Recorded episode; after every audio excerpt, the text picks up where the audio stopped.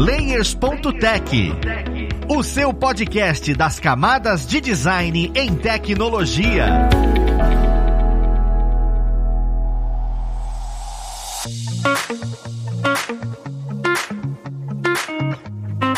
Olá, ouvintes! Eu sou o Luiz Lima, designer e professor aqui na plataforma Lura, e vamos para mais um Layers.tech, o seu podcast das camadas de design em tecnologia. No papo de hoje, eu quero entender um pouco melhor sobre a produção para o YouTube. A gente já conversou um pouco sobre a produção para cinema e agora a gente vai entender quais são os outros perrengues para aqueles mortais que trabalham no dia a dia produzindo conteúdo para a internet. Mas vamos lá conhecer quem vai ajudar a gente. Nós temos como convidado hoje o Lucas Mota, o conhecido conhecido como Luquinhas, ele que é videomaker, editor, tem produtora e hoje também trabalha produzindo, né, o seu próprio conteúdo para o YouTube. Seja muito bem-vindo, Lucas. Fala, cara, muito obrigado pelo convite. Eu adoro falar sobre audiovisual, adoro podcast, então eu tô num ambiente aqui de diversão até, né? Então se eu puder ajudar, contribuir com qualquer coisa, com qualquer experiência e tudo mais, vai ser muito legal. E muito obrigado aí. Cara, é uma honra pra gente tê-lo aqui. E junto com o Luquinhas, nós temos o nosso querido convidado presente a todo episódio de vídeo, Gaveta. Seja bem-vindo, Anderson Gaveta. Olá, pessoas. Obrigado mais uma vez por chamar para estragar mais um episódio de vocês aí. Vai ser o meu prazer falar sobre essa vida feliz do youtuber, da galera que trabalha pro YouTube. É uma vida de sucesso, glória e, e, e paixão. Vocês vão ver, é tudo lindo, gente. Acreditem no que vocês veem nas redes sociais. É tudo verdade. É ótimo escutar esse tom e entender o que, que ele disse.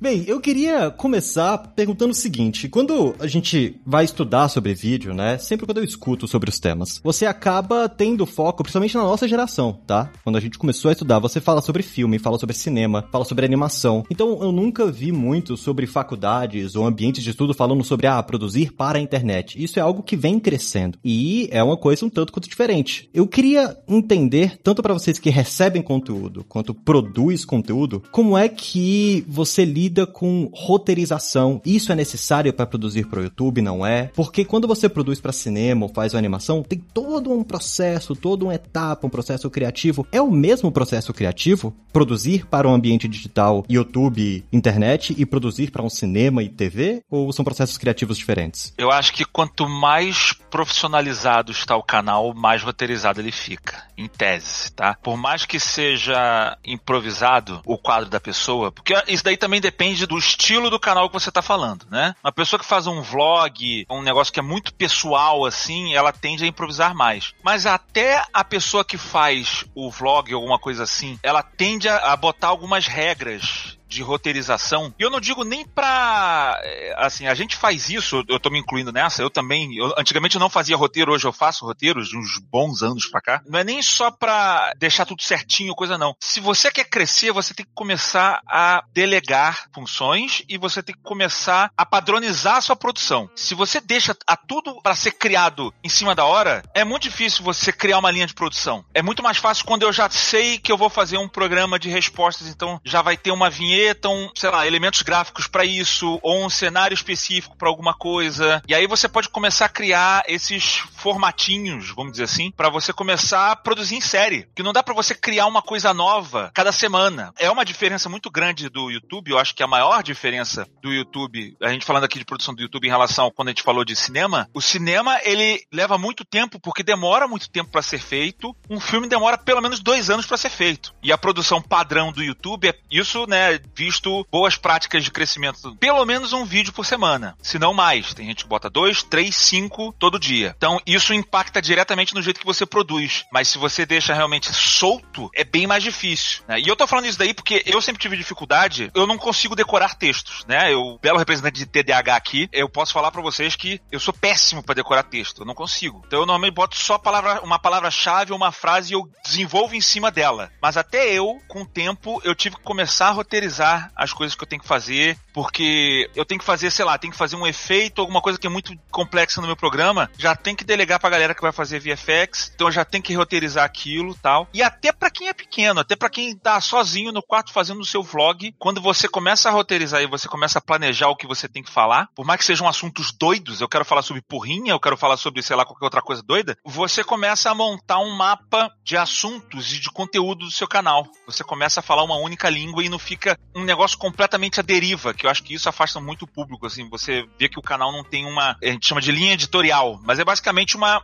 uma ideia, uma linha, né? Ele não segue um propósito, quando você deixa muito solto. Então eu acho que o roteiro ajuda muito nisso. Não, faz sentido. E não é necessário, na minha visão, ter um roteiro para fazer vídeos pro YouTube, pensando que o YouTube é uma plataforma livre, que você pode, sei lá, se você quiser filmar um pudim lá e deixar 24 horas por dia, nada te impede disso, né? Mas o roteiro, ele tem vários benefícios, né? E o cinema usa o roteiro principalmente porque, como o Gaveta falou, leva mais tempo, tem mais dinheiro envolvido. Então, se você não tem um caminho para seguir ali, o dinheiro vai embora, os atores têm os contratos. Então, a gente pode trazer um pouco dessa experiência pro YouTube, né? E o roteiro, ele tem várias vantagens, né? Uma delas é otimizar o tempo, né? Como o Gaveta falou, otimizar custos se você precisa ir via, gravar em algum lugar, viajar ou alugar alguma, algum equipamento. Se você tem um guia ali para você saber o que gravar, é uma boa também. O lance de você prender a atenção do espectador, né? Porque, querendo ou não, hoje, pro YouTube ele funciona dessa forma, né? Você tem que prender o cara ali, ele tem que assistir mais vídeos seus, ele tem que gastar um tempo ali, o watch time, né? Que eles chamam, e com um roteiro bem feito, e quando eu digo roteiro bem feito, não quer dizer um roteiro de cinema com mil atos e não sei o que, reviravoltas, mas é aquilo que prende a atenção da pessoa a ponto de você saber para onde você tá indo, ter uma surpresa ou não. Até usando a referência aqui, os vídeos do Gaveta mesmo, entre umas loucuras e outras, ou só loucuras, dependendo do vídeo, você consegue ir de um ponto A a um ponto B seguindo. Até os, os nonsense, você tem uma linha ali que você pode caminhar, né? E aí também tem um outro, outro lance da internet mesmo, é que o roteiro não necessariamente ele pode ser feito antes, né? Você pode fazer o roteiro depois na edição, né? Vou pegar aqui um exemplo do, do Casey Neistat, que é um mestre do vlog aí, ele tá parado já, às vezes ele posta uns vídeos, mas ele postou por alguns anos, regularmente, todos os dias, e para você roteirizar um vlog é praticamente impossível, você não sabe o que vai acontecer no seu dia. Só que no fim das contas, na ilha de edição, quando ele ia finalizar o vídeo dele, ele conseguia colocar uma introdução, ele colocava um problema, aí ele mostrava como ele resolveu o problema, e no final ele concluía, mesmo com cenas aleatórias de um dia. Então isso prendia a atenção da galera. Então o roteiro eu acho importante, não é necessário, mas ele te dá muitos benefícios aí quando você vai produzir. Tem uma coisa que tem a ver com o processo de criação aqui da Gaveta Filmes. A gente tem duas etapas de roteiro aqui. A gente tem um roteiro de gravação e a gente tem um roteiro de edição. Duas etapas diferentes. Então, quando eu vou gravar, eu vou fazer algum programa meu, eu faço um roteiro. E depois, independente de ser o meu programa ou um programa do Jovem Nerd que a gente vem editar, a gente faz um roteiro de edição, que é justamente pegando a ideia de onde tem. O Jovem Nerd ficou duas horas jogando Fortnite. Então a gente pega, a gente cria uma narrativa de que o Jovem Nerd quer, no final das contas, conquistar uma taça. Ou então, sei lá, eu fiz uma viagem, fui pro Orlando. Não é roteirizada a viagem, você vai fazendo. Eu vou gravando para ver coisas interessantes. E aí depois, no roteiro de edição, a gente foi vendo a história, assim como o Lucas falou. Eu fui vendo assim, olha, cara, seria legal a gente separar um episódio para no dia que eu fui nesse parque, porque eu tava querendo andar na montanha russa e aí e eu faço toda a construção da edição em volta da minha ida pra montanha russa. E finalmente quando eu chego na montanha russa eu desmaio. E aí a gente tira sarro disso, tal. Então assim, eu criei uma linha guia, ainda assim, não ficou simplesmente vou fazendo, vou jogando coisas. Você vai seguindo um argumento, né, vamos dizer assim. E isso vale para qualquer formato. Até que ah, mas Gaveta, eu vou fazer um programa de entrevistas, um podcast que agora tá bombando podcast de vídeo. Mesmo que você vai fazer um podcast, você vai chamar um convidado, o ideal é que você já pense nas perguntas que você vai fazer, dá uma pesquisadinha sobre o convidado, para você não ter uma oportunidade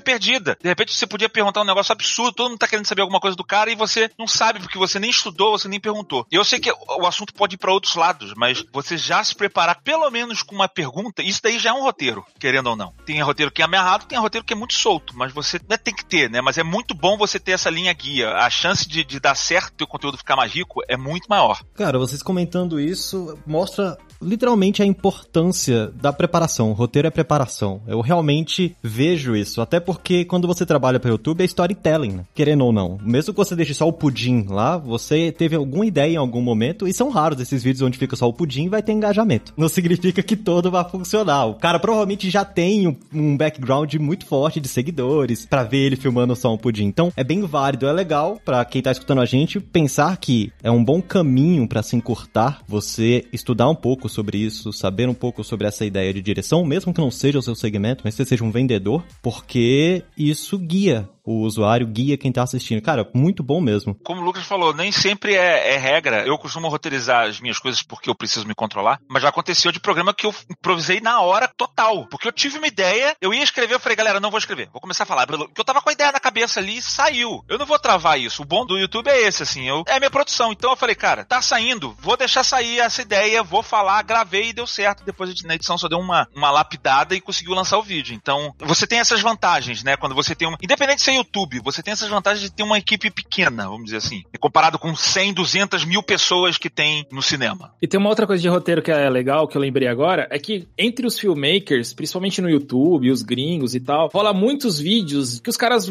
eles querem mostrar o poder do equipamento, os movimentos, luz e tal, e aí tem muito vídeo slow motion, filmando o balão, aí na praia, dando mortal, não sei o que, efeitinho, água piscando, luz. Só que esses vídeos, eles acabam, no fim das contas, são lindos, maravilhosos, perfeitos, impecáveis, mas eles acabam virando meio que um PowerPoint dos anos 90, com aquelas frasezinhas, porque eles não levam a lugar nenhum. Eles são uma apresentação sobre um lugar, sobre uma coisa, uma situação, que não são errados, não são ruins, não, longe disso. A questão é, se você viu um vídeo desse, você viu todos. Se você viu de um lugar específico, ah, filmaram a Capadócia lá na, na Turquia, lá os balões. Você viu um vídeo daquele, provavelmente você vai ver todos os vídeos, porque o pensamento, o enquadramento, a forma de edição baseada em tendências geralmente é muito parecido. E às vezes você vê um vídeo que é mal filmado, não tem uma luz legal, um vlog qualquer, que a pessoa só mostrou a viagem dela que ela fez ali, acaba sendo muito mais interessante, porque tem uma linha condutora ali, você quer descobrir com a pessoa, tem outros gatilhos ali que você pode explorar, não necessariamente só imagens lindas, né? Porque é lindo, maravilhoso, só que no fim não disse nada, né? Sim, cara. Querendo ou não, um vídeo é um produto.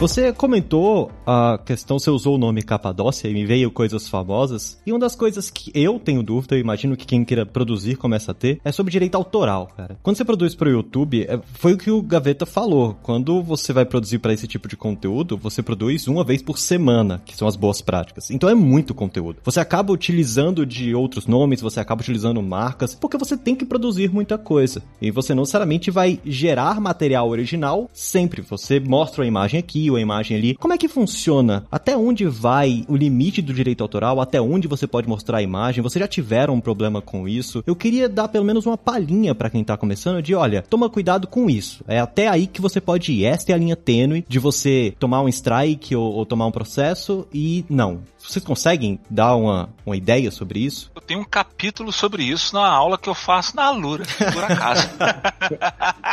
eu falo que essa parte de direitos autorais, ela querendo ou não, ela vive numa área meio cinza. Porque a gente tá em processo de formação das regras. Porque a internet, querendo ou não, é muito nova ainda. Mesmo a gente estando em 2021, a internet é nova, as práticas de internet são novas. Então eles dizem assim: o, o certo que fala é, você simplesmente não pode usar nenhum conteúdo de terceiros, ponto final, não importa o que aconteça. Tem gente que começou a falar assim: ah, mas você pode usar baseado na lei do fair use. Eu já vi o Castanhari falando sobre isso, a lei do fair use, que é uma lei americana que estabelece que você pode usar tantos segundos de um vídeo ou de, de uma produção geral indicado como uso justo, né? Só que eu já conversei com o gerente de contas Brasil do YouTube me explicando que essa lei não se aplica aqui, é uma lei americana que se aplica nos Estados Unidos e não se aplica muito esse caso, sabe? Então, não quer dizer isso. Mas aí assim, se você também fala que não vai usar nada, eu costumo até falar, lembrar desse caso. Lembra muitos anos atrás, sei lá, oito anos atrás, dez anos atrás, teve uma polêmica que o pessoal queria fazer uma, um controle da internet, era o tal do sopa, pipa, né? Que você não podia sequer botar imagens de, de terceiros no seu blog e tal. E as pessoas foram totalmente contra. Cara, se você puder fazer nem isso, a internet deixa de ser a internet. Então as pessoas entenderam que isso faz parte da internet. Então, assim, até que ponto isso vale para imagem não vale para vídeo? Então tem uma, uma linha cinza aí, entendeu? Não, não tá muito definido o que, que vai e o que, que não vai. Então eu acho que com o tempo que tá se desenhando é os estúdios, dependendo do estúdio ou do detentor do, do direito autoral, ele libera você usar alguma coisa quando não traz muito malefício ou então quando você não tá tentando revender, né? Vamos supor, eu botar um filme inteiro no meu canal, que eu tô tentando, entendeu? Eu tô ganhando uma grana em cima da produção da pessoa, ou qualquer coisa nesse sentido. Agora, a pessoa fazendo referência a algum filme e não querendo ganhar view, querendo ganhar dinheiro em cima disso, é diferente. Porque eu vi gente falando assim, ah, não, o produtor de conteúdo ele tá sendo burro, porque quando o cara bota um vídeo dele no vídeo dele, ele tá divulgando o vídeo. Tá divulgando o vídeo, mas tá ganhando AdSense, né? Tá ganhando AdSense em cima do seu trabalho. Você tá falando isso porque não é teu. Agora imagina você, tua casa, você faz um vídeo teu, teu vídeo tá no outro canal e o cara tá com 500 mil views o teu vídeo, o cara ganhou 5 mil reais lá em cima do teu vídeo e você não ganhou nada. Diz que tu não vai ficar tão feliz quando tu vê isso, entendeu? E assim é eles. Então assim, você tem que ver cada caso é cada caso. Tanto é cinza que pelo que eu vi do funcionamento do YouTube hoje, o mecanismo de detecção de cenas e de qualquer outra coisa que seja de terceiros depende de cada detentor. Ou seja, o estúdio define se o filme vai ser pego ou não no robô. Vou chutar aqui, tá? Universal. A Universal ela pode botar lá no YouTube, olha, se o robô captar um, uma cena de um filme meu, eu quero a monetização dele venha para mim. Tem outra, sei lá, outra produtora X, sei lá, Vitória Regia Filmes, fala, não, pode deixar e eles liberam. Mesmo que o robô ache um filme da Vitória Regia Filmes no seu vídeo, vai continuar monetizando normalmente. No máximo vai botar um, um banner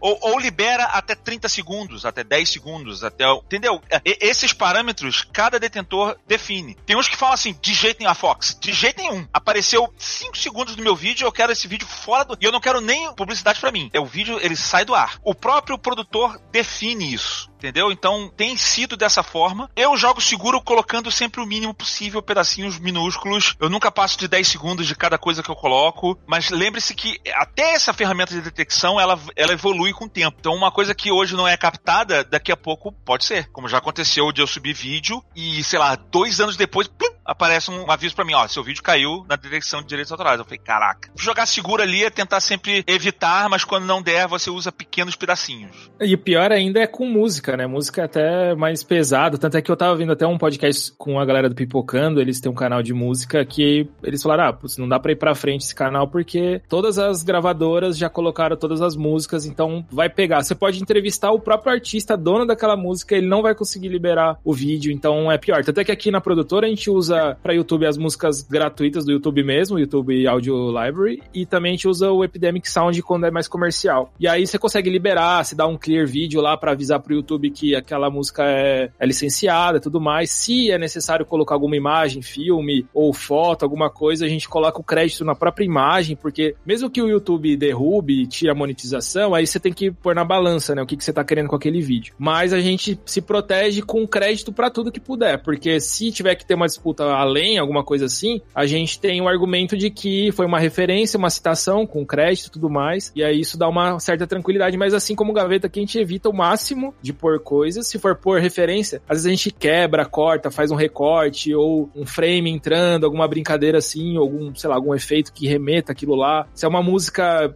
pra, sei lá, fazer uma brincadeira com uma música temática de filme também, às vezes entra só uma frasezinha da música para lembrar, mas isso é cinzento mesmo. Quanto mais você se proteger, melhor. Tem muita coisa gratuita na internet que dá para você baixar e usar com cuidado, né? Porque tem gente que pega, sei lá, baixa a biblioteca do Epidemic e, e põe para download lá, compre meu curso e ganhe 100 músicas grátis. Aí é tipo uma música que nem é licenciada, você vai pôr no vídeo, o YouTube vai derrubar, vai ser uma merda. E não tá caro, hoje tá muito mais barato você ter conteúdo licenciado, né? O próprio, a conta de criador da, da Epidemic Sound, por exemplo, não sou patrocinado nem nada, mas é mais ou menos a mesma média do, tem o Artlist, também é entre 15 e 20 dólares, sabe? Se você tá levando a sério o seu canal no YouTube, se você tem um, uma produtora que seja, vale a pena você pagar, é um pouquinho de dinheiro ali, mas você tem a tranquilidade que vai ter trilha boa e o YouTube não vai te derrubar. Inclusive, as principais músicas do meu canal hoje são da Epidemic Sound. Epidemic paga nós. eu tô pagando, sei lá, uns dois anos, eu ainda tava usando, há dois anos atrás eu ainda tava usando outras músicas músicas e volta e meia meus vídeos caíam. E aí eu falei, chega, eu vou achar um site de músicas gratuitas para eu poder botar, assim, a música é muito fundamental dos meus vídeos. Eu lembro que eu assinei Epidemic Sound, tem outros que a gente assina aqui também, e para mim vale a pena, até porque eu vivo disso. Então é, é uma tranquilidade. Não significa que eu só use músicas que eu pague. Então assim, por exemplo, eu fiz um vídeo recentemente sobre Star Wars, eu refiz o final de Mandaloriano. Impossível não usar a música de Star Wars nesse vídeo, até porque o vídeo era sobre a edição da música. Então eu tive que pegar, aí assim, tem todo todo um macete de você pegar e recortar a música, porque quando o robô ele vai tentar captar, ele vai comparar o waveform da música, ou seja, o desenho da música, com o que ele tem lá na database dele. Então eu, eu mudo a música de lugar, boto uma parte, boto na outra, faço, faço um Frankenstein assim para tentar passar, entendeu? Mas você também entra com a, a, mentalidade de que se cair, você já tá preparado para aquilo, né? O vídeo Sim. em si, ele vale mais do que necessariamente a monetização específica daquele vídeo, né? Sim. Teve um vídeo meu que caiu e eu falei, vale porque é, eu quero. Eu, é assim, a graça dele é essa, assim. Esse vídeo, inclusive, eu tava preparado para ele ficar completamente bloqueado. Esse que eu ia fazer o final de Mandaloriano. Reeditar. Mas aí eu começou a me bater muito, eu tava com medo dele ser realmente bloqueado. Não sei nem a publicação ir pro publisher, mas dele simplesmente ser bloqueado. Pode acontecer também. Fora que quando você não pode botar monetização no seu vídeo, o seu vídeo ele entra no que a gente chama de limbo do YouTube. Ele passa a não ser muito mais recomendado pelo YouTube. Ele não vai espalhando pela plataforma. E isso é fundamental pro teu vídeo crescer. Porque, óbvio, o YouTube ele não tá interessado em vender, em promover um vídeo que não dá dinheiro. Ele quer promover um vídeo que dá dinheiro para ele. Né? O negócio se, se, sustenta nisso. Então, assim, ele, ele, você cai no limite. Então a gente tenta não cair na monetização também por causa disso, para não ferrar o alcance do vídeo. Mas nesse caso, desse vídeo, eu acabei que eu decidi só explicar a cena e mostrar partes, e eu não mostrei a cena inteira. E a galera ficou enfurecida. Eu quero ver a cena inteira, como é que ficou? Eu falei, não dá pra mostrar. Se eu mostrar, o vídeo cai. Então, assim, é uma decisão que você toma. Vale a pena, não vale a pena? Cada caso é um caso, entendeu? Mas você vai brincando ali com o que você tem. No geral, eu vou, especialmente música, eu recomendo você buscar ou, ou as gratuitas ou alguma assinatura, não sei, alguma coisa nesse sentido. Tem me ajudado muito. Sobre esse negócio do bom senso, ainda assim o bom senso pode não funcionar. E um caso famoso que aconteceu isso agora foi o que aconteceu com o Rato Borrachudo. O Rato Borrachudo, ele pegou uma imagem de drone que um cara da Alemanha fez. Ele fez uma série de acho que de 8, 10 programas, não sei, e tinha uma vinhetinha de 10 segundos. No meio da vinheta aparece uma cena do cara, só. É uma cena, sei lá, de um segundo. O cara deu strike no canal do Rato Borrachudo e o cara ainda fez de maldade porque se você der vários strikes, você faz de um jeito. Ele fez de um jeito que ele foi dando um strike um por dia para poder derrubar o canal. E ele conseguiu derrubar o canal do cara. Então, e ele pôde falar: olha, tem uma cena nesse vídeo que é minha, fui eu que fiz com o meu drone e eu quero fora. Se o detentor ele tiver na, na maldade, ele pode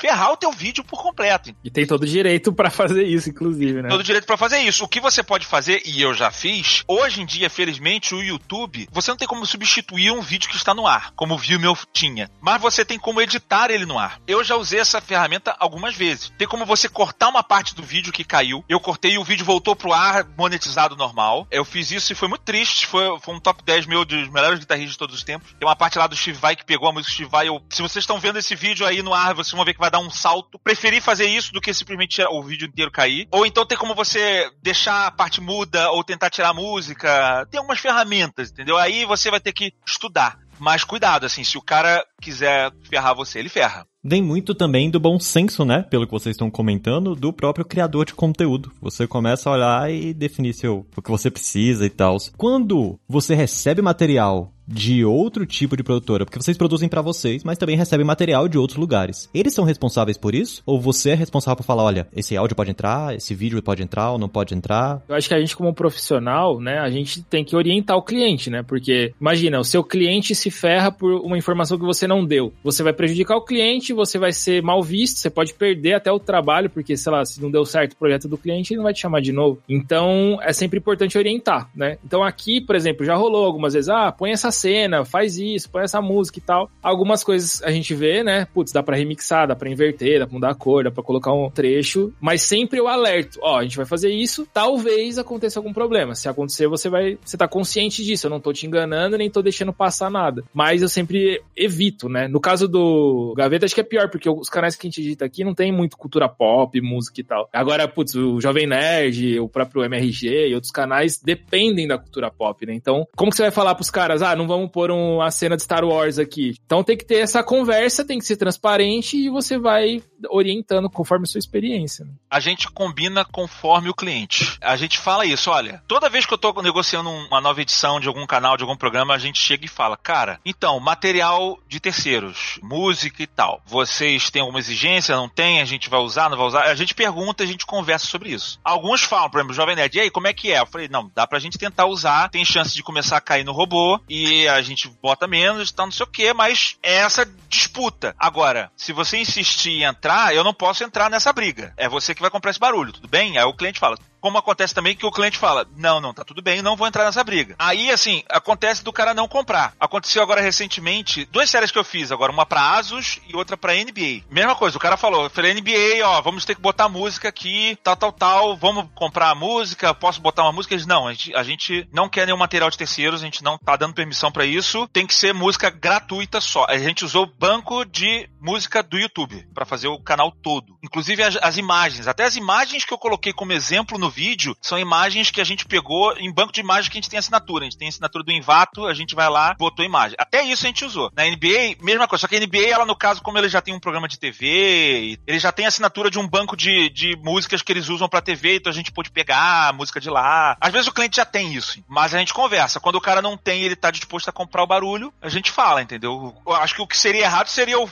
falar, não, tá tudo tranquilo, e aí eu botar um negócio que não é meu, e aí o vídeo do cara cair pra uma música que eu botei. Eu deixo claro isso pro cliente. Mas assim, a gente pode cair no erro. Volta e meia a gente cai no erro, volta e meia a gente pega um material que às vezes a gente pensa que não é de terceiro, é de terceiro. Vou te dar um exemplo agora recente. A gente tá fazendo um programa pro Jovem Nerd sobre Streets of Rage. E aí a gente foi fazer o thumbnail do, do episódio, né? Que a gente chama de vitrine, aquela imagem, que coisa. E aí a gente pegou uma imagem que a gente tava achando que era a imagem de divulgação principal do jogo. A gente tá falando sobre o jogo, vamos pegar a imagem do jogo. E aí, cara, quando a gente soltou o vídeo, veio uma galera reclamando com raiva da gente, que a gente pegou a ilustração de um cara que é um ilustrador brasileiro, eu esqueci o nome dele, um ilustrador que tá aqui no Brasil, que ele que fez a ilustração que a gente usou na vitrine, e aí não demos crédito, e aí ficou parecendo que a Gaveta Filmes que roubou, ai, de caraca, não, a gente achou que era uma imagem oficial da, da tava no site do streetofrage.com, sabe, assim, pra divulgar o jogo. E aí, assim, a gente teve que correr, botar o crédito, a gente falou lá, a gente botou o crédito lá no, no thumbnail, mas é um risco, querendo ou não, é um risco que a gente correu, entendeu? Então, até a gente tá fadado a, a errar de vez em quando, né? Eu espero que ele não tenha ficado irritado aí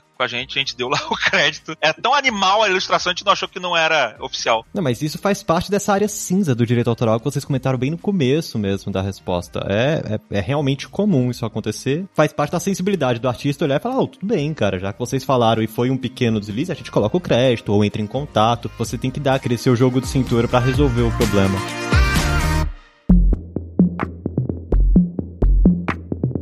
Entrando na parte técnica, eu queria entender um pouco melhor com relação à qualidade, né? Porque tem muita gente que começa, quer começar e já quer começar com aquela qualidade, de, ah, vou colocar o vídeo em 4K dentro do, do YouTube. Até que ponto vale a pena você olhar e falar e colocar 4K? Até que ponto vale a pena você olhar e falar, olha, eu não consigo de jeito nenhum, vou colocar em 480p mesmo? Como é que vocês nivelam isso? De qualidade do material? Cara, eu acho que é. Isso é um fetiche, né? Na minha época de. que eu comecei a estudar fotografia, tinha o um fetiche do megapixel, né? Quanto mais megapixel a câmera, melhor. Então, o megapixel, na verdade, é o tamanho da imagem, não é a qualidade da imagem. Assim como o 4K hoje também é esse, esse fetiche, 4K é o tamanho da imagem, não a qualidade. Tanto é que seu celular, ele filma 4K e ele não tem a qualidade melhor do que uma, uma Alexa, por exemplo, que é uma câmera mais usada de cinema, que ela não tem 4K, ela é 2.5, se eu não me engano. Então, isso é um fetiche né? No fim das contas, se a gente for pensar no mundo real, a galera que assiste, a tiazinha, a avó, o molequinho que curte game e tal, ele não consegue ver a diferença se ele está 4K, se não tá, de um... Depende de muitos fatores, de, desde a iluminação até como ele foi renderizado. Então é, é aquele fetiche que você fica gastando muito tempo e ele não retorna esse tempo em algo útil, tá? Então, aqui na produtora a gente faz assim, de, de modo geral, tá? Cada trabalho é um trabalho. Por exemplo, se eu fosse fazer um clipe de um, de um artista que tivesse um bom investimento e tal,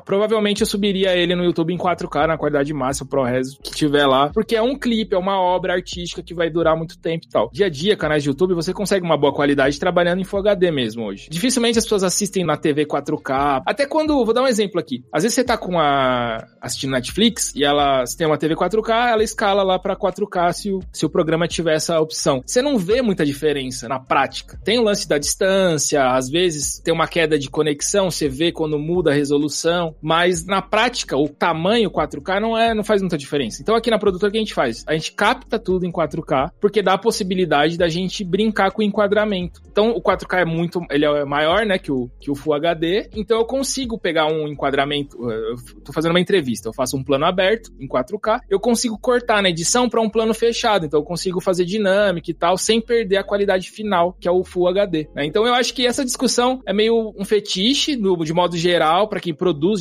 para o YouTube. E tem uma outra que eu vou adicionar aqui, é a quantidade de frames de um vídeo, né? Então, eu vi agora que o fetiche é gravar em 60 frames. Só para entender, basicamente, quem não entende, 24 frames é o padrão do cinema. Então, cada segundo são 24 fotos. Isso tem uma estética. Na TV são 30 fotos por segundo, 30 frames. E aí, os 60 frames, ele é usado de duas formas. Uma, você capta em 60 frames, ou em 120, 240, para depois você esticar esse, essa captação e fazer um slow motion, sem ficar dando aquelas travadinhas que a gente vê em novela às vezes. Então, aí tem esse modo. E tem um modo que é a, quando você exporta em, em um frame rate alto, 60 frames, por exemplo, quando você vai mostrar algum game, por exemplo, que você precisa ver os detalhes do movimento, tem muito movimento, porque o frame rate baixo, ele acaba dando mais motion blur. Os movimentos que você faz com a mão, que seja, você vê um rastrinho ali, né? Isso é uma característica do cinema. E hoje tem muita gente gravando vlog, só olhando pra câmera, parado, em 60 frames. Dá aquele aspecto de um pouco mais de fluidez, mas na prática isso não é uma vantagem, não é, não muda nada na prática, né? Então esse é um outro fetiche que eu vi hoje, tenho visto, né, ultimamente. Então assim, eu acho que tem que ter uma boa qualidade. Full HD é mais do que excelente para hoje. O próprio Premiere, os programas têm presets para você exportar numa boa qualidade pro YouTube, mas o que passa daí, se exporta 4K, se é 60 frames, eu acho que já é uma discussão que é muito técnica para quem realmente vai entregar um negócio que exija tudo isso daí. Eu expandiria isso, que eu acho que esse fetiche não é só para resolução, mas para qualidade do vídeo em geral. Seja o frame rate, seja o tamanho, seja a iluminação. Para fazer YouTube, tem que ser a câmera X, tem que ser a lente Y, tem que ser o vídeo tal, tem que editar no programa tal. Dane-se tudo isso. Eu acho dane-se tudo isso. Primeiro que assim, eu sou um cara que posta os meus vídeos a 1080p. Pode procurar no meu canal, não tem nenhum vídeo 4K. Não tem. Eu acho o seguinte, a gente sempre fala assim o conteúdo primeiro, né? O conteúdo primeiro. Por que a gente fala o conteúdo primeiro? Porque no final das contas, se ele é interessante, você vai assistir ele independente da qualidade dele. Vide o Whindersson filmando numa câmera em cima de uma caixa de sapato. Passou a ser o maior youtuber do Brasil por muito tempo, com um vídeo super simples, mas o vídeo ele traz a pessoa. E essa discussão toda, ela me lembra muito, eu, para quem não sabe, eu tenho um passado músico, né? Assim, eu tocava guitarra, banda de metal, tal. Parênteses, rapidinho, todo filmmaker, fotógrafo é um músico frustrado.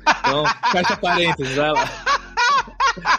tamo junto, tamo junto aí. Então eu, músico frustrado, há um tempo, essa discussão acontece em todas as outras partes da arte. E eu via muito acontecer isso na música. É sempre isso. Pra você ser um guitarrista, você tem que tocar a escala X e tal, e não sei o que lá. Tem que ter a guitarra, não sei o que. Tem que ter o cabo, não sei o que. A gravação tem que ser não sei o que. E não tem nada disso. Quando você escuta música boa, música boa. A técnica da guitarra, da música, do equipamento, ela ajuda você a chegar no resultado satisfatório de forma mais fácil. Mas esse não é o caminho, entendeu? Assim, é só uma, uma ajuda. Então, assim, uma imagem bonita, seja porque ela tá em 4K ou porque a iluminação tá bem feita, não sei o que lá, isso vai ajudar o seu vídeo a se comunicar, a passar uma sensação. Mas se a mensagem não existe ali, dane-se, entendeu? Eu vou, vou ver um, como eu falei, vou fazer um incrível campeonato de porrinha. Uau! Mas ela tá filmada 4K, color grading, tem 360 graus com slow motion. Dane-se, é um campeonato insuportável de porrinha. Eu prefiro ver o cara com a câmera em cima da caixa de sapato falando um negócio engraçado, sem nenhum corte, entendeu? Então, assim, eu acho que isso daí vem primeiro. E esse é o caminho que eu dou para as pessoas que começam a fazer canal. É primeiro você achar o seu jeito de falar, o seu jeito de ser interessante. E quando eu digo interessante, não é ser engraçado. Tem gente que acha, ah, tenho que ser engraçado. Não tem que ser engraçado. Tanto que tem uma porrada de canal aí de, de ciência que dá certo. Você tem que ser interessante, pessoas têm que ter vontade de te ver. E aí, conforme você consegue achar esse teu tom, você começa a melhorar ele. E aí você começa a melhorar a câmera, melhorar o enquadramento, melhorar a luz, melhorar não sei o quê. É claro que tem casos, por exemplo, como o meu, de pessoas que trabalham com audiovisual, e eu falo de audiovisual, fazer ele bem feito faz parte do meu trabalho. Eu não posso eu ser um cara de audiovisual e botar um vídeo altamente bizarro, eu já botei, mas eu não, deveria colocar vídeos altamente mal feitos. Então eu acabo me preocupando mais com iluminação, mais com edição, não sei o quê, porque eu, eu passo isso daí pra frente, entendeu? Faz parte do meu, do meu trabalho. Por isso que eu me preocupo mais. Mas mesmo assim, no meu caso, eu não vejo necessidade de colocar 4K. Por todos esses motivos que o Lucas falou ali, para mim é ruim porque o 4K ele vai deixar a minha produção muito mais lenta, né? Assim, é um vídeo muito maior para editar, para renderizar, para botar efeito, para você fazer efeito em 4K é pior que você tem mais resolução, então eu tenho que fazer mais detalhado. Tô fazendo sinais aqui com a mão como se as pessoas estivessem me vendo, mas não estão me vendo. É uma trabalheira muito a mais para um ganho para mim que não vale a pena. Eu prefiro gastar menos tempo fazendo vídeo e soltar mais vídeos por semana do que ter esse diferencial da qualidade um pouquinho acima. Num, pro meu trabalho, não vai fazer essa diferença, entendeu? Então, se não faz diferença para você, se encana disso. Faz um vídeo 720p, mas o melhor vídeo que tu pode fazer. Esse vídeo vai bombar na internet. Cara, maravilhoso. Isso facilita muita coisa. Eu queria só perguntar uma coisa. É... Que diabos é porrinha, gaveta. tu nunca ouviu aquele. É o, jogo, é, é, o, é o famoso joguinho de boteco. O pessoal pega o palitinho de fósforo, quebra e bota na mão assim e faz um. Tem que adivinhar quantos palitinhos tem na mão. Caraca, nunca tinha ouvido falar nisso. É jogo de palitinho. nunca viu o jogo de palitinho? É um jogo mais inútil do universo, assim. É um jogo altamente chato e inútil.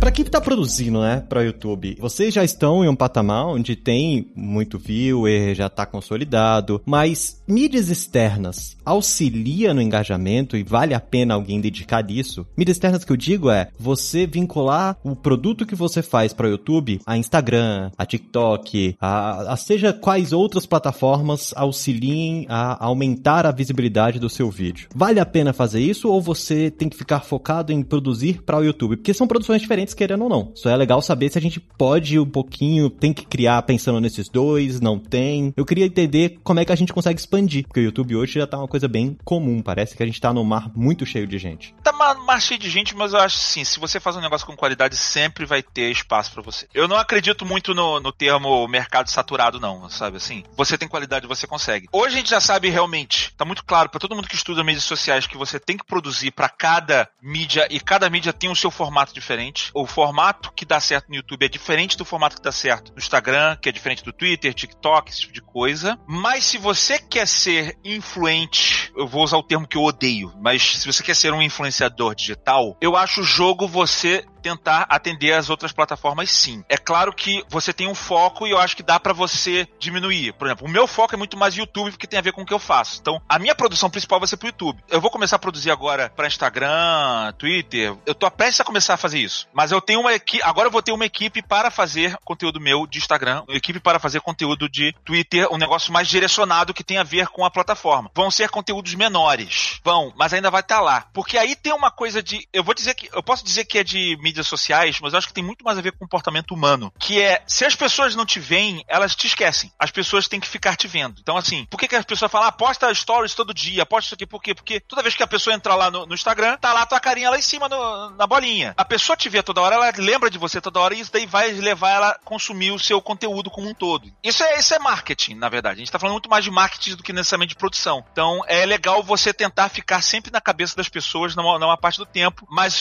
esse lance de você simplesmente fazer a mesma coisa em todas as mídias, eu sei que não é, isso não é o caminho. Você provavelmente só vai gastar tempo à toa. É melhor que você tente otimizar isso. E no início eu sei que você não pode ter uma equipe para cada parte dessa, então você vai ter que fazer tudo isso, assim como eu tenho feito até então. Eu espero que agora melhore, mas eu acho que parte muito disso, assim, você é legal você estar presente para você estar na cabeça das pessoas, mas você se preocupar que cada mídia tenha o seu formato e você tentar dentro da sua realidade se adequar a isso. E pegando isso que o Gaveta falou também, tem o lance de que as pessoas consomem pessoas diferentes das plataformas diferentes. Então, por exemplo, eu assisto mais vídeos do Gaveta no YouTube, mas eu não consumo o conteúdo do Gaveta no Instagram, mesmo que seja o pessoal. Então, não quer dizer que eu não goste dele no Instagram ou goste do YouTube. No... É porque tem coisas que te interessam mais. Às vezes, uma pessoa é mais à vontade num canal do que no outro, às vezes o conteúdo ali é mais legal do que no outro. O próprio Jovem Nerd mesmo, eu praticamente não consumo o conteúdo deles no Instagram. Só que ao mesmo tempo, eu, quando eu entro no Instagram, eu vejo lá o Dave, vejo o Alexandre, vejo o Gaveta. Então, isso faz com que o Gaveta mesmo disse que você não esquece a pessoa. Às vezes você viu ele no Instagram e você lembra, putz, tem vídeo do cara, eu vou assistir. E uma coisa que eu percebi também, até conversando com outras pessoas que trabalham com redes e tal, é muito difícil você jogar as pessoas de uma rede para outra. Então, isso é um erro que eu vejo acontecer frequentemente, que é, você fez um vídeo pro YouTube, aí você posta o link do vídeo no Twitter, posta o vídeo do link no Instagram, posta o vídeo do link no, no grupo do Facebook e tudo mais. É mais difícil você chamar essas pessoas para clicarem e irem para lá. A gente mesmo dificilmente pega um post de alguém, você clica, tem que ser um negócio muito interessante. Você clica e vai para outra rede. Você, como se você estivesse ali no seu mundinho, no seu almoço, e alguém falar, sai do seu almoço, vai jogar futebol lá embaixo agora. Então isso é mais difícil de acontecer. Mas é muito mais forte o lance de você estar tá lá sendo visto, porque você vai ser lembrado na rede que for, né? E na rede que as pessoas preferirem, né? É importante você trabalhar as redes, repetindo aí que o Gaveto falou, cada uma pede uma linguagem. Dentro da mesma rede também tem linguagens diferentes. Então, por exemplo, no Instagram, o feed é um negócio mais direto, é um negócio mais bonito, o stories já é mais bagaceira, você pode pode ser você mesmo, pode filmar torto, dar desfocado, não importa muito, mas a linguagem do Stories é diferente. Agora, quando você vai na DM, você vai falar com as pessoas na DM de uma outra forma. O, o Reels é um negócio que é mais rápido, tem dancinha, brincadeira. O IGTV já pede um negócio um pouco mais longo, mas então assim, dentro da mesma rede você tem linguagens diferentes. É como se você tivesse de terno na praia. Você não pode, você não vai, você não vai ser muito aceito, vai ser muito di, é diferente do ambiente, né? Então é bom se ligar nisso daí. Não, assim, a gente tá falando aqui, mas é muito difícil, assim como o Gaveta falou, você ter como fazer tudo.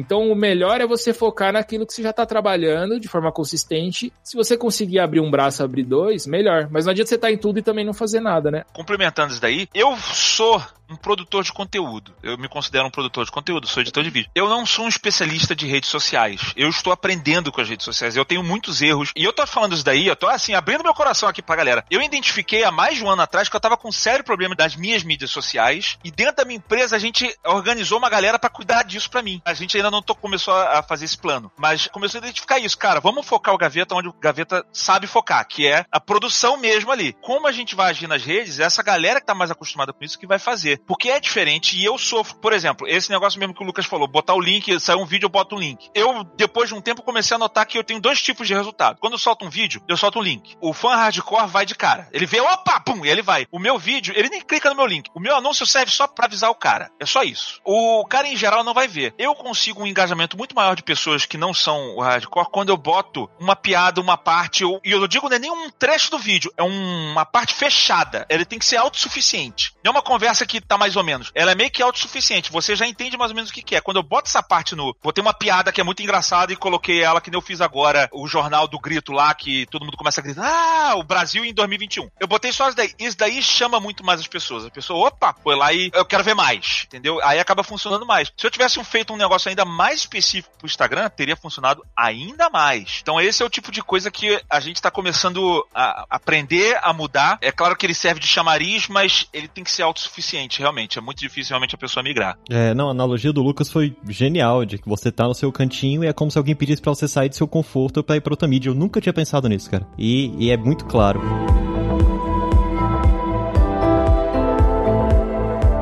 Cara, a gente tá com um tempo bem avançado, mas eu queria muito fazer essa pergunta que eu acho muito importante, que é alguma dica e como vocês lidaram com a maturidade emocional para se expor na internet? Porque eu sou uma pessoa que eu tenho meus 30 anos. Quando eu vou falar, comecei a streamar, comecei a jogar online, quando você vai falar, ah, não, você é youtuber, algumas pessoas veem com o termo tão pejorativo e você fica se sentindo meio estranho, além de outras pessoas olharem e querendo ou não, são olhares em cima de você. Você precisa precisa entender que, cara, você tá produzindo, você erra e evolui como todo ser humano. Como é que vocês lidaram com isso e qual dica que vocês dariam para quem vai lidar com isso, passar por isso? Porque não é uma coisa fácil. Na minha opinião, é uma das coisas mais difíceis de produzir para YouTube, é essa exposição. Eu trabalho muito mais de backstage, mas eu fiz bastante coisa aparecendo também, né? Então, você vai acostumando, dependendo do local que você tá fazendo, com quem você tá fazendo, você vai aos poucos se acostumando. Se você vai falar para uma pessoa, ah, ou 10, ou mil, ou um milhão de pessoas, o seu impostor interior ele vai trabalhar do, praticamente do mesmo jeito. Você vai se sentir um lixo, um bosta, etc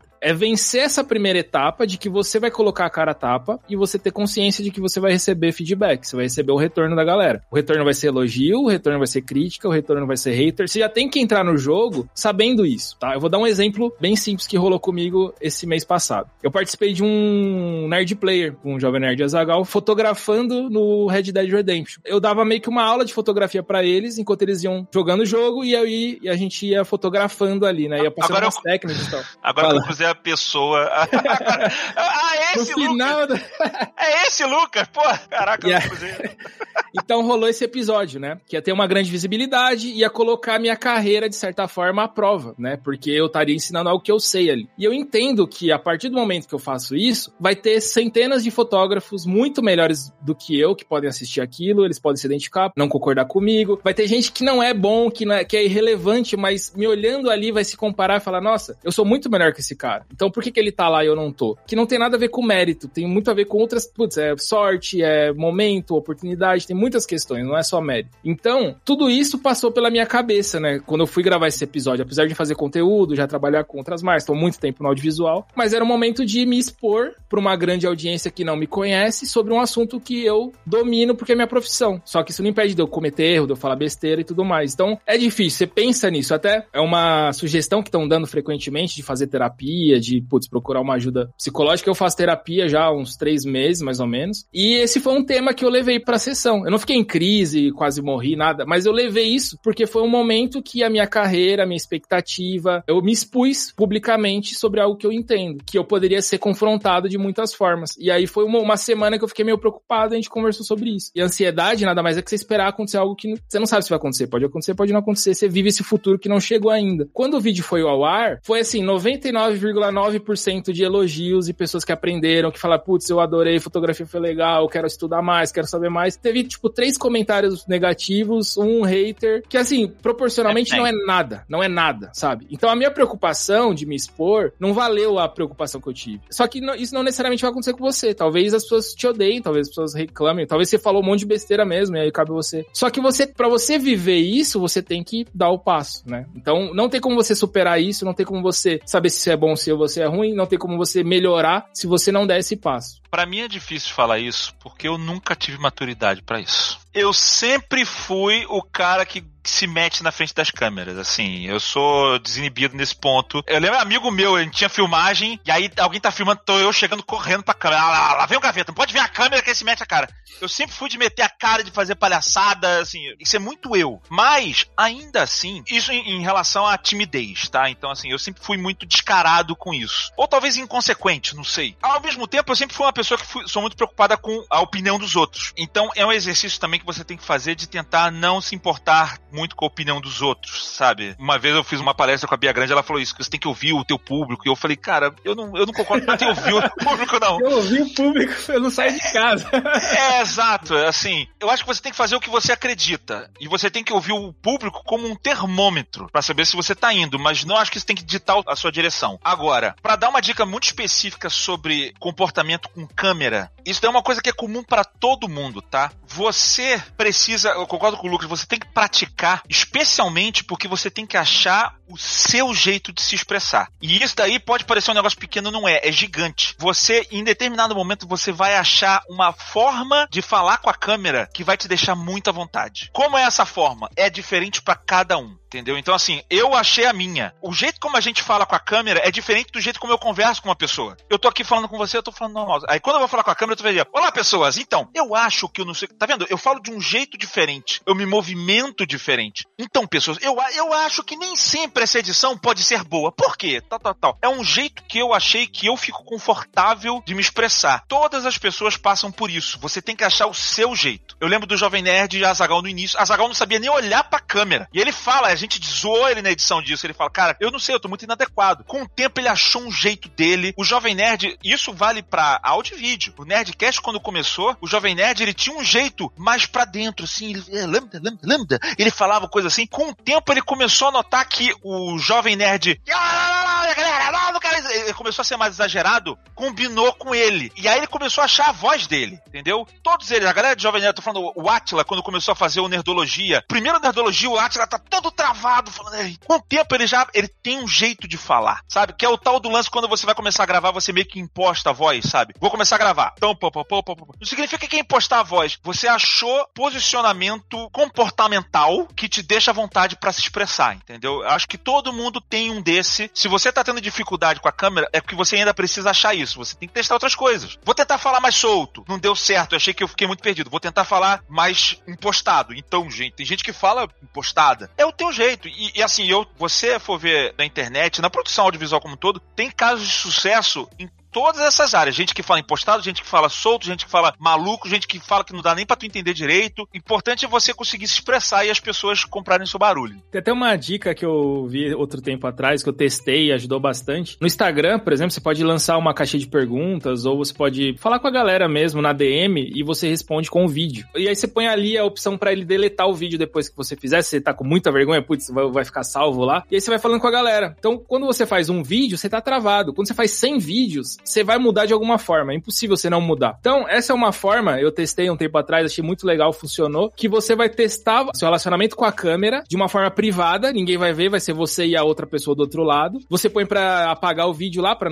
não ter salvo, ninguém vê depois te zoar depois. E você consegue praticar, porque você ficar em casa fazendo sozinho ou pro espelho, que a galera dá essa dica também, porque é a galera que fala sobre atuação e tal, ou palestra, ah, ensina, treina na frente do espelho. Mas quando você tá falando com alguém do outro lado que vai te dar um feedback, também é legal. Dá para você ir praticando, né? E aos poucos você vai se soltando. E outra, você pega o seu primeiro vídeo, vai ser uma merda, não tem como. É. Até recebi um feedback outro dia que um, alguém descobriu meu podcast agora, tem acho que uns 50 episódios, não tem muitos ainda, e começou a maratonar do primeiro até agora. O retorno que essa pessoa me deu foi: nossa, deu para ver muito a sua evolução no, no podcast, porque eu ouvi direto, eu fiz maratonei. No primeiro você tava mais de boinha, no último você tava solto. E é isso, eu vou daqui mais 50 episódios, eu vou estar tá mais tranquilo ainda e por aí vai. Isso quando você não muda o formato, né? Tu vai fazer um vídeo no, no YouTube, eu vi gente que descobriu que o jeito dela é assim: é uma menina que eu tava vendo, ela não fala no vídeo, ela grava uma voz em off, só ela falando a voz em off, e ela fica só reagindo, só fazendo expressões, coisas. É o jeito que ela arranjou e ficou interessante o vídeo. Tem gente que nem mostra o rosto, fica só a mãozinha lá mexendo nas coisas que fica fazendo ali. Tem tanto formato, tem gente que se expressa através de animação. Tu vê o peixe aquático, né? O Leonardo. Leonardo, ninguém chama ele de Leonardo. Peixe aquático, que ele faz uma porrada de animação que já virou meme aí. Ele se expressa através da animação. A forma como você vai se expressar, que você vai se sentir à vontade, depende. Não é igual, entendeu? O lance é, agora, você só vai descobrir se você ficar testando. Você, olha, coisas que você gosta de fazer. Eu gosto de ser assim. Eu, eu lembro quando eu tava fazendo, eu tava falando muito solto, eu tava. Meu primeiro vídeo, depois que eu vi, parece que eu tô com sono. Assim, eu falei, caraca, parece que eu tô com sono. Eu falei, deixa eu fazer um negócio, um tom mais irônico. E aí eu lembro que eu fiz um vídeo um tempo atrás agora, foi o, o Caos falando de Star Wars, falando mal de Star Wars. Eu adorei o resultado. Eu adorei o resultado, mas eu adotei uma postura muito mais irônica do que eu costumo ser. Olha o filme, isso aqui tá incrível! O filme tá uma porcaria. E aí, assim, até hoje, eu tenho mais de 10 anos de, de que eu posto vídeo em internet. Até hoje eu testo isso e eu vou mudando o jeito como eu me expresso. Eu falo, olha, cara, quando eu, quando eu começo a carregar na ironia, fica mais interessante de ver. E aí eu faço adaptações, entendeu? Então é, é um processo de treino constante. As dicas que vocês deram agora, é sério, foram tão maravilhosas que clarearam para mim, e espero que para quem esteja ouvindo a gente, tenha clareado tanto quanto foi para mim. E uma das mais importantes, né, de tudo que vocês falaram, foi o que o Lucas comentou. Não sei se ainda existe esse tabu de, ai, eu vou fazer psicólogo. Cara, faz. Eu faço e isso é extremamente importante porque, principalmente, mais uma vez datando tudo isso, tá todo mundo em casa, todo mundo lascado. Então a gente precisa, a gente precisa de ajuda. O Brasil tá lascado. É.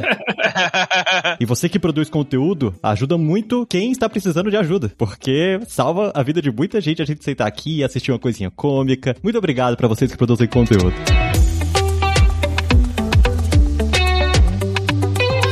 Pessoal, eu quero mesmo abrir esse espaço agora para vocês poderem divulgar quem consegue achar vocês, onde consegue achar vocês, os canais, as mídias sociais. Lucas, onde é que o pessoal consegue achar o seu canal do YouTube? Qual é o nome e qual mídia social? Quem quiser te seguir. Meu canal principal, onde eu tenho todos os links, onde eu divulgo tudo lá, é o Instagram, arroba Luquinhas com Z, L-U-Q-U-I-N-H-Z, e tem o meu podcast no Spotify, que é Luquinhas também com Z, você encontra ali. Eu tô produzindo vídeos na minha produtora, que ainda não tem Instagram, não tem tem site ainda, mas tudo que eu tenho para falar, para compartilhar, eu posto lá no Instagram, tem dica, tutorial, sugestão, no feed, né? E nos stories eu respondo pergunta todo dia praticamente, para quem quer começar a ser filmmaker, para quem já é e tá perdido na vida, só zoeiras mesmo para relaxar. Ah, você é o Luquinhas do grupo aqui que a gente tem do Telegram.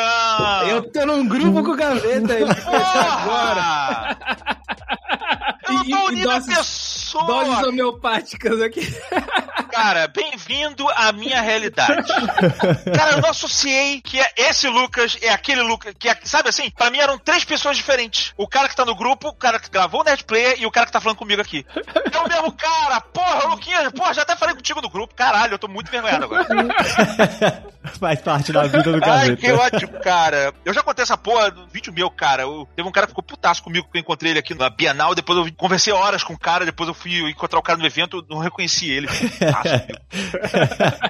Isso acontece Genial. direto, cara. É só gafe. E nós temos você, Anderson Gaveta. Como as pessoas conseguem achar você nas mídias sociais e o seu canal? É tudo gaveta, gente. Você vai no YouTube, bota gaveta, vai no Twitter, bota gaveta, vai no Instagram, gaveta, é sempre arroba gaveta. Eu tô tentando aí criar o Twitch gaveta só, só que um desgraçado pegou aí, botou, botou gaveta. Eu tô com o Anderson Gaveta lá. E pra complementar o que todo mundo já falou, sim, saúde mental é importante. Façam terapia, eu também faço. Eu já tive crise de burnout por causa de trabalho, é horrível. A gente tá falando aqui sobre produção pro YouTube, isso é muito comum de acontecer com quem trabalha com YouTube, tá? Então, tenta separar o trabalho da sua vida pessoal, como eu tô tentando forçar isso daí, porque o importante é a gente ter saúde. A gente faz isso no final das contas é pra se sentir bem, pra ficar bem com todo mundo. Então, parta disso. Muito obrigado pela presença de vocês, pelo tempo, pelas dicas que, cara, com certeza vai ajudar muita gente que tá começando agora e que já está nessa carreira, tá? E mais uma vez, obrigado você, ouvinte, que está com a gente até aqui. Foi um episódio um pouco mais longo, mas muito esclarecedor. Lembrando pra você dar aquele seu rating no seu agregador favorito, que auxilia bastante a gente, auxilia bastante a difundir esse conteúdo. E vamos ficando por aqui. Até um próximo Layers.tech. Um abraço, fui!